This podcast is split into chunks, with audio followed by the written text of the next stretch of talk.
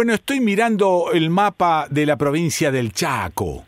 Apasionante el mapa de la provincia del Chaco, porque uno se cree que conoce todo, que sabe todo, pero uno la verdad es que sabe bastante poco.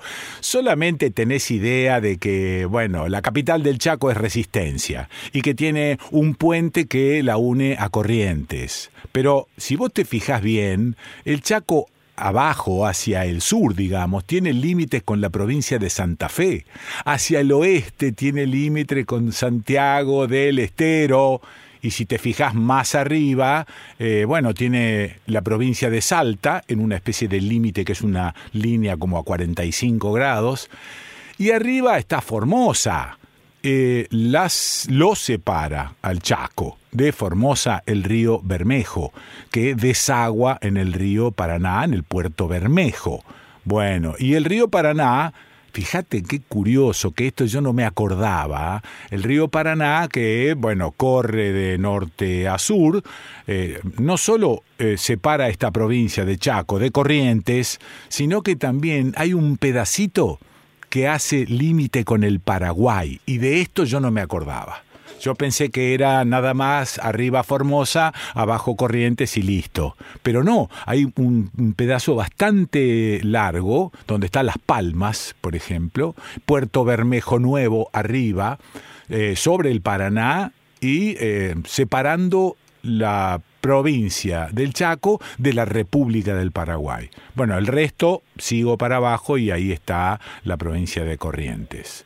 Bueno, eh, ciudades, eh, General San Martín, arriba, eh, cerca del Bermejo, Las Palmas, La Leonesa, Margarita Belén, Colonia Martínez, Machagay, Quitilipi todos nombres más o menos conocidos, pero nunca del todo ubicados. Eh, tres isletas, arriba Castelli, Nueva Pompeya, bien arriba con el Sausal.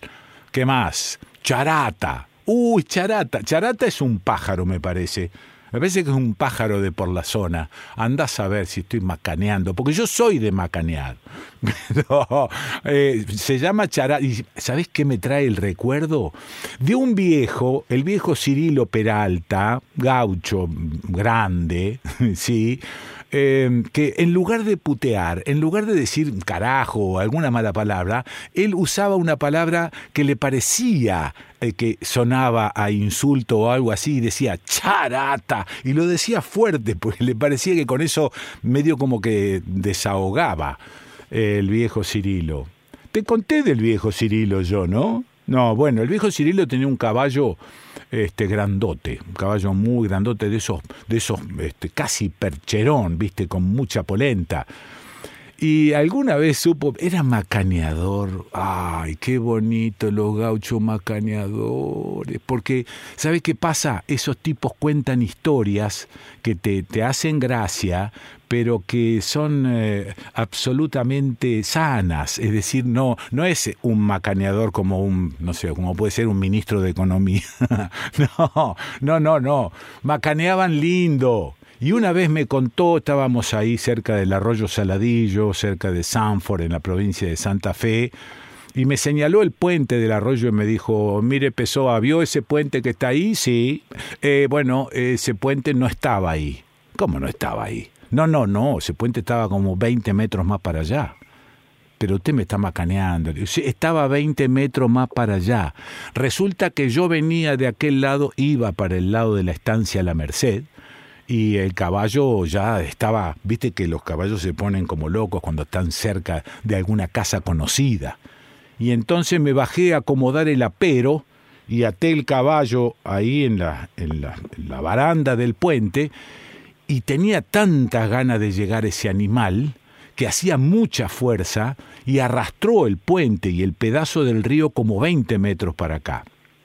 El resto que escuchaba, yo me reía mucho con esto, pero parecía una falta de respeto reírse. Había que hacer ajá y nada más. Así que me acuerdo de ese viejo a partir de la palabra charata. Y, y sigo en el Chaco y sigo mirando ciudades, miro las breñas y quiero charlar un ratito con Flor. Flor, ¿estás ahí vos? Acá estoy, Quique. Hola, Flor, ¿cómo, ¿cómo andás? Bien, todo bien. Estás en Rosario. Estoy en Rosario, sí. Bueno, Ay, ¿qué- me vuelve un poco el sonido ahora. Ah, bueno, esas son las cosas del Sí. subdesarrollo, compañera. Sí, sí, sí. Va. Te escuchaba bárbara hasta que empecé a hablar yo. No. Bueno, Florencia, Estamos. ¿dó- ¿dónde naciste vos? Mira, aquí que yo nací en Buenos Aires, Sí, en Capital, sí. Y bueno, después me, o sea, soy hija de padres chaqueños, o sea, soy chaqueña, pero Ah, bueno, sí, o sea, sí. realmente viví ahí, después, eh, muy chiquita volví al Chaco. Ajá. Y- Viví en Resistencia. ah, viviste y en, Las Resistencia. Breñas. Ah, en Las Breñas, claro, por en eso. el centro del Sí. interior, el sudoeste chaqueño. Sí, ¿cómo es Las Breñas? Eh, es muy lindo y la verdad que cuando pasan los años, eh, nada, creo que me, me gusta un poco más. Ajá. Es muy chiquito. Sí. Bueno, ahora que yo vivo acá en Rosario y, y, eh, estoy en provincia de Santa Fe y puedo comparar, Sí. eh, los pueblos son muy distintos. Bueno, eh, ni hablar de que hay muchas contradicciones, y Sí, claro. hay muchos contrastes que, que uno por ahí romantiza. Yo siempre digo, Ay. bueno, ahora con esto de la gastronomía y demás, eh, estoy romantizando un poco y estoy contando siempre lo, lo más lindo, lo que Sí. subo en mis redes y, y demás, Pero- sin negar, Sí. ¿cómo? Flor, no, no, te iba a decir que, que no está mal eso, de, ¿No? ir, de ir desbrozando un poco los recuerdos, de ir borrando algunas cuestiones que no tienen sentido recordar todo el tiempo porque son Qué bueno. feas. Digo, yo, yo apoyo esto, ¿no? De, de, de ir eligiendo un poco algunos recuerdos. Y sí, viste que uno siempre cuenta la, la historia que, que, que- que se cuenta uno mismo, Sí, pero bueno, sí, yo, sí, por ejemplo, ir a la siesta a la plaza, que me pasa ahora cuando voy, y escuchar los pajaritos y que no pasen Ah. los autos, eso acá no lo tenés nunca. No, maravilloso. E- e- ese tipo de cosas romantizo y digo, esto solo pasa en las breñas o solo me pasa a mí. Acá tengo algunos datos. Las Breñas tiene casi 30.000 habitantes, o sea que no es un pueblito pequeño. La economía de Las Breñas se basa en la agricultura y la ganadería, también tiene un importante complejo industrial de maquinaria agropecuaria. Dentro del municipio de Las Breñas se encuentra la localidad de Las Piedritas, que es la única cantera de piedras de la provincia de Chaco. Las Breñas es la sede de la fiesta del inmigrante. Eh, pensando en toda esa multicultura, Flor creó el proyecto Mampuski. ¿Qué es el proyecto? Pampuski, ¿Qué es eso? ¿Qué es Mira, eso? te cuento. Sí. Bueno, eso iba con, con lo de romantizar las cosas que uno vivió, ¿no? ah, bueno, sí. Yo llegué a Las Breñas eh, cuando empezaba mi adolescencia. Imagínate todo lo que eso implica. Ah. Sí, sí, sí, sí, sí, me imagino. La magia de, bueno, de, de- de nada, de, estar todo el tiempo con tus amigos, de estar en la calle, de ser libre. Imagínate que aprendí a andar en bicicleta, con eso te ah, digo todo. ah, bueno, bueno, bueno. no sí. sabía andar en bicicleta. Sí, sí. ¿Y, y entonces? y bueno, la- el pampusque era como una especie de factura que nosotros comíamos con mis compañeros de colegio y además eh, la, la usábamos para vender, ¿viste? Como quien vende, no sé, pastelitos o empanadas en Sí, otros lugares. sí. Bueno, con los años yo me di cuenta que eso solo pasaba en las breñas, o Pero- por lo menos no era El tan no- conocido. El nombre de Pampuski, ¿qué- ¿de dónde viene? Viene, de- mira, estuve rastreando porque la verdad espero que me, espero que me escuche gente de las breñas, pero me reten, porque la realidad es que como los nombres y los apellidos Sí. llegaban acá y después medio que se, se desvirtuaban. Ah, claro. Pampuski viene eh, teóricamente de, de Ucrania y después hay otra palabra que es la misma para distinta para nombrar la misma cosa que es koblik, Ah, que es checo, que es la receta que yo aprendí es la checa. Ajá. Bueno, se llama Es- Pampuski, que es, Pampuski, es como una es como factura, una- es una factura es dulce. Es como un bollito Sí. Sí, que en el medio está relleno de membrillo y arriba tiene un arenado o straussen o bueno, ese viste que tiene harina, azúcar Sí. y manteca. Ah, qué rico. Sí, ya me La imagino. particularidad, según lo que yo estuve investigando y creo, Sí. membrillo es como una cuestión más, más criolla, Sí. ¿sí? Sí. Los- la receta que vino de los barcos, digamos, eh, tenía ricota o frutas de estación, lo que Eso, encontraban. eso, eso, eso, eso. A eso. veces le ponían pasas de uva, porque bueno, viste que es lo que más se conservaba. Muchas de estas cocineras vivían en el campo. Sí. Che, eh, Flor, me, me, me acota el amigo Juan Stali que vos Sí. sos que vos sos Flor, no Florencia. Sí, pobre Juan. Ayer le dije, por favor, no me no, porque es otra identidad. ¿Y tu apellido es Cantor o Cantor? Eh, lo- mira, nosotros lo decimos de cualquier forma. Ah, el bueno. apellido no, no importa. Sí. No, bueno, Flor. no, está, está bien, está bien, pero viste que cuando hay un apellido que es, por ejemplo, cantor, algunos Sí. quieren, al- algunos quieren hacerlo un poquitito más finoli y lo hacen. Eso te iba a decir, sí, no quiero detenerme en detalles. Mi papá decía cantor, cantor, cantor. Que tampoco era así cuando vino mi abuelo, porque yo soy nieta de inmigrantes Ah, y mi ah. abuelo llegó Sí. directamente de un barco a las Breñas. Ah, mira, claro, claro. ¿Y la, la receta la, la heredaste de, de tus abuelos? No, no, nada que ver. Ni la pasión por la cocina tampoco. Ah, bueno, bueno. Se me, se- se me fue dando con los años. Y esto, bueno, el proyecto Papuski nació porque este verano, no hace mucho, Sí, me acordé de la, de la receta esta y empecé a probar en casa a ver cómo me sale. En Ah. enero, imagínate, en sí, Rosario. bueno, sí, sí. un, un momento ideal para, para amasar con levadura. Sí, pero No me p- sale. perdón, ¿por qué estás en Rosario? ¿Te fuiste para estudiar? ¿Te fuiste para alguna Sí. razón? ¿Persiguiendo, persiguiendo algún amor?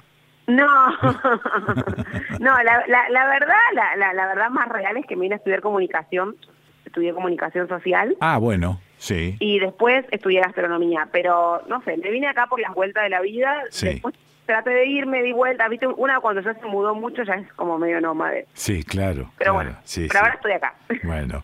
bueno, a ver, contame sobre el proyecto y sobre cómo cuernos hago un pampuski. Dale, dale, después te cuento más Sí. o menos eh, la receta cortita porque tiene sus pasos como toda masa de levadura. Sí. No, bueno, lo que me pasó es que no la encontraba en internet, claramente. El nombre no existía, por eso te hice la salvedad de que yo creo que es así. A lo mejor pampuski era una forma que había de llamar a un pan. Ah, claro, claro, claro, claro, claro. Estoy Sí. en plena en pleno desarrollo de, de la investigación. Y bueno, me puse a buscar y no existía, no existía. Después, en febrero, viajé a Las Breñas Sí. y, y fui a la panadería, porque allá se venden, o sea, es un consumo, no te digo masivo, pero todo el mundo que Ah, pero pan. vos entras a una panadería y decís, dame Sí, media docena de pampuski y ahí están. Exacto, así. Eso es lo que yo no podía creer, porque digo, Oh, pero ¿cómo acá nadie, nadie sabe? Después me, pa- me pasó, que otro día si querés seguimos charlando, Ah, sí. que hay dos o tres ingre- eh, preparaciones que pasa lo mismo, con los vareniques, con la vanilla. con- Ah, claro, claro. Y digo, pero esto no, no es normal, o sea, no en el resto del país, en la mesa diaria de todos los días, No, se no, come inmigrante. Claro, hay, lo que pasa es que hubo una inmigración muy grande en el Chaco proveniente, de, Claro, proveniente de. Ucrania, proveniente de Polonia. Las abuelas contaban que en la calle no, no se escuchaba español. No, digo, hace claro, 70, claro. 80 años Sí, atrás, no sé. sí, sí, Pero sí, que. Era, era como que cada uno quería conservar lo, Su lo idioma. Y a mí eso me parece lo más mágico, lo más lindo, que lo, lo hicieron con la comida. Qué que es maravilla. lo que más queda. Qué maravilla, Y el baile también, porque No, se baila mucho. En las seguro. peñas se baila mucho, mucho inmigrante. Y debe haber algunos viejos que todavía siguen hablando polaco, ucraniano, Sí, ¿no? bueno, Sí. y sabes que me enteré que había un señor que andaba en bicicleta Sí. vendiendo pampuski, lo tengo que conocer, no lo conocí todavía. Qué bonito, Y- qué bonito. Y bueno, sí. eh, eh, es re linda la historia, pero te la voy a hacer lo más cortita que pueda. Entonces, es real que fui a Las Llones, que es la avenida principal de, la, de las Breñas, y empecé a preguntarle a la gente de los negocios. Sí. La gente, eh, viste cómo es eh, vida bien de pueblo, agarraba el teléfono, ya la llamo a Martita que te va a contar. Claro. Me contaban, pero bueno, yo no quería del todo eso. Eso, la realidad es que yo que estaba, viste, buscando más. Sí. Yo soy un poco insistente y no me conformé, me quedé con las llamadas telefónicas, fui a la panadería, no, no me gustaron los que comí ese día, ¿viste? Cuando decís, me Sí, falta, sí. me falta. Sí, y bueno, sí. con mi mamá nos enteramos que en la, en la iglesia, escuchá esto porque también fue hermoso, A ver. a las 8 de la mañana, antes Ah. de la misa, Sí. hacían como una feria de platos, Ah. pero eran los platos que cada una, cada señora, digamos, llevaba. Qué maravilla.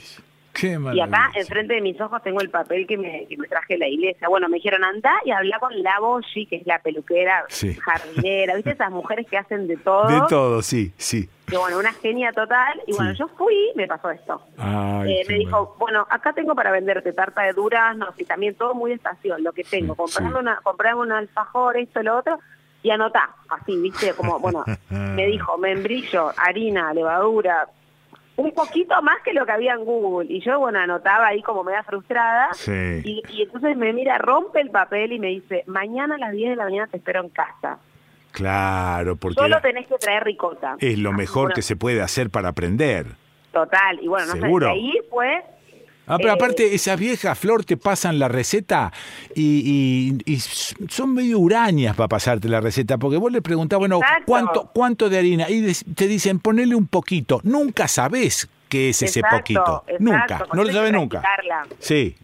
Y no, fue re loco porque yo dije, bueno, listo, empe- empezó Mm. mi proyecto, termina mi proyecto, ya tengo el papuski, y ella se, se, se copó conmigo, me decía, ¿podés venir mañana? Mañana hacemos Claro. los gnocchi sin papa, y pasado hacemos el pollo a la No, olla de, de mi abuelo, Sí. y, y bueno, después nada, viste, La- estas, estas cosas que tienen vida propia, yo Sí, volví a Rosario sí, y a tratar de seguir con mi vida, y la gente me escribía Ah. como, venía a mi casa que te enseño ¿entendés? Por Bueno. eso le puse el nombre del, del proyecto Spampuski. Mi idea siempre fue revalorizar las recetas inmigrantes, Hermoso. sobre todo heredadas de mujeres. Muchas de estas mujeres, ojo, aprendían de hombres, que es también algo que Seguro. estuve investigando. Seguro. Bueno, vamos, acá vamos a la receta porque ya estoy Dale, ansioso yo.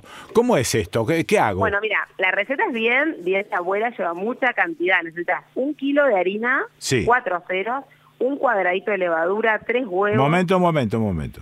Un kilo de harina, pero vamos, un kilo de harina cuatro ceros. Te voy haciendo las salvedades Sí. de Boshi también, que por ahí me dice, me dijo cosas que vez tengo anotadas. ¿Cuántos huevos me dijiste? Tres. Tres huevos. Un kilo de harina, tres huevos. la sí. cantidad de pampuquis que salen de acá. No, claro, para un batallón. Exacto. Bueno, y después qué manteca dijiste. Sí, eh, que, no, te dije ralladura cítrica. Sí, No, no, eso no llegué a leer. Puede ser de limón, de naranja, esencia o extracto de vainilla, sí, leche, cantidad necesaria. sí. ¿Qué- Eh, bueno, más? después lleva, lleva miel y lleva arriba este Straussen que yo te decía, que creo que la palabra es alemana. Sí. ¿Y qué es eso? Es el arenado que lleva harina, azúcar y manteca. ¿Viste que va arriba de algunas Ah, tortas sí, sí, sí, sí, sí, sí, señora, sí, señora. Bueno, cuando no tenían la manteca le ponían aceite. La masa también lleva eh, manteca, pero un, un poquito nada más. Bueno, ¿y cómo preparo eso? Y pos y papco se llamaba el checo. Eso quería agregar, una palabra. Ah, bueno. Bueno, con esto se hace. Después tenés que tener también eh, opciones de relleno. Sí. Puede ser ricota, puede ser membrillo, que es el típico. Ah, membrillo, claro, claro, sí. El típico, el que yo comía, era con membrillo. Sí. Y bueno, y a veces le ponían frutas de estación. Nosotros hicimos en verano, así que le pusimos durazno. Claro. claro. Bueno, esto tenés que hacer un fermento previo con el de la levadura, con la leche, Sí, que es eh, como dejarlo, dejar que se forme una esponja. claro. Que hace espumita, hace- sí, hace una espumita. Exacto. Sí, sí, Hacer una corona con la harina, el azúcar, una Ah. taza de azúcar, te había dicho. sí. Cuatro cucharadas de miel, que eso le va a dar humedad y también un Ah. gustito rico. Yo Ah. nunca lo había, lo había agregado. Bueno, Y todos los perfumes van al, al medio, al principio, porque bueno, la, la grasa, digamos, la, ma- las materias grasas expanden la, los sabores. También ahí sí. un poquito de manteca, viste que esto es un poquito, un poquito, creo que eran Sí, 50 sí, gramos. sí, Me haces, cucharadas. ac- me haces acordar a esas viejas, ¿eh? Que nunca te dicen cuánto. Siempre... No, tal cual, es que, es que si vos vieras el papel donde anoté, No, imagínate. no, me quiero matar. No, no, no, tremendo. Aparte después dice clara de huevo, bueno, no, después te cuento los- algunos secretos. Dale, bueno, hacemos dale, la corona, en el medio ponemos la esponja cuando ya está y empezamos a amasar. Ajá, Ahí partimos a un primer leudado, porque todas las masas de levadura llevan dos. Eso lo, lo es. llevamos a leudar lejos de corriente fría, en un lugar cálido, claro, cálido. tapado, Sí, hasta que duplique su volumen. Eso Ah. es bien de libro como toda masa, de- Ok. como toda receta. Y, y bueno, una vez que ya está, empezamos a formar Mm. las la- las masas, digamos. Sí. Que en general el, el papuki es un tubito medio alargado, que yo creo que encuentra esa forma porque se pone bien contra la pared del, del molde. Te digo porque a mí todavía Ah. me cuesta el tubito de la sí, panadería. sí, claro, claro. El tubito Sí. es como un bollito pero estirado. Estirado. Después, con esa misma masa, se hace tarta, se hacen arrollados. Viste Ah. que las abuelas hacían mucho arrollado de levadura. ajá, bueno. Hacen trencitas, Sí. trencita simple, trencita doble, todo Y- con la misma masa. ¿Y el dulce dónde lo pongo? El dulce del bollito va adentro. Si Ah. que vamos a hacer un bollito, Sí, eh, abrimos la masa Sí. y metemos un, un cubito de, de, de membrillo y lo tapamos. eso Cubito, es. no derretido sí, ni sí, nada. sí, queda adentro.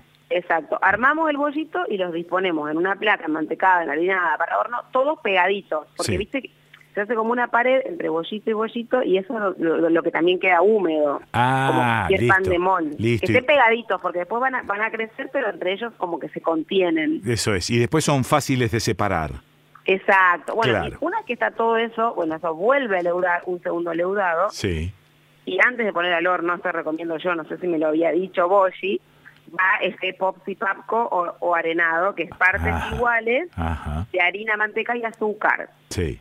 Sí. Hay que decir que las abuelas muchas veces no tenían manteca o ni siquiera tenían aceite, a veces hacían estas recetas con grasa. Claro, claro. Sí, y bueno, sí. eso también es la magia que tiene, la, adaptación. Sí, sí. Y esto, esto lo están preparando también, me decías, en, en las panaderías de ahí de Las Breñas. sí, sí, sí. Hay una panadería que los tiene siempre, que yo voy con, bueno, con, ese, con Qué ese lindo, qué lindo. sabor del encuentro de, de- de la adolescencia, digamos, de querer encontrarlo y sé que ahí va a estar.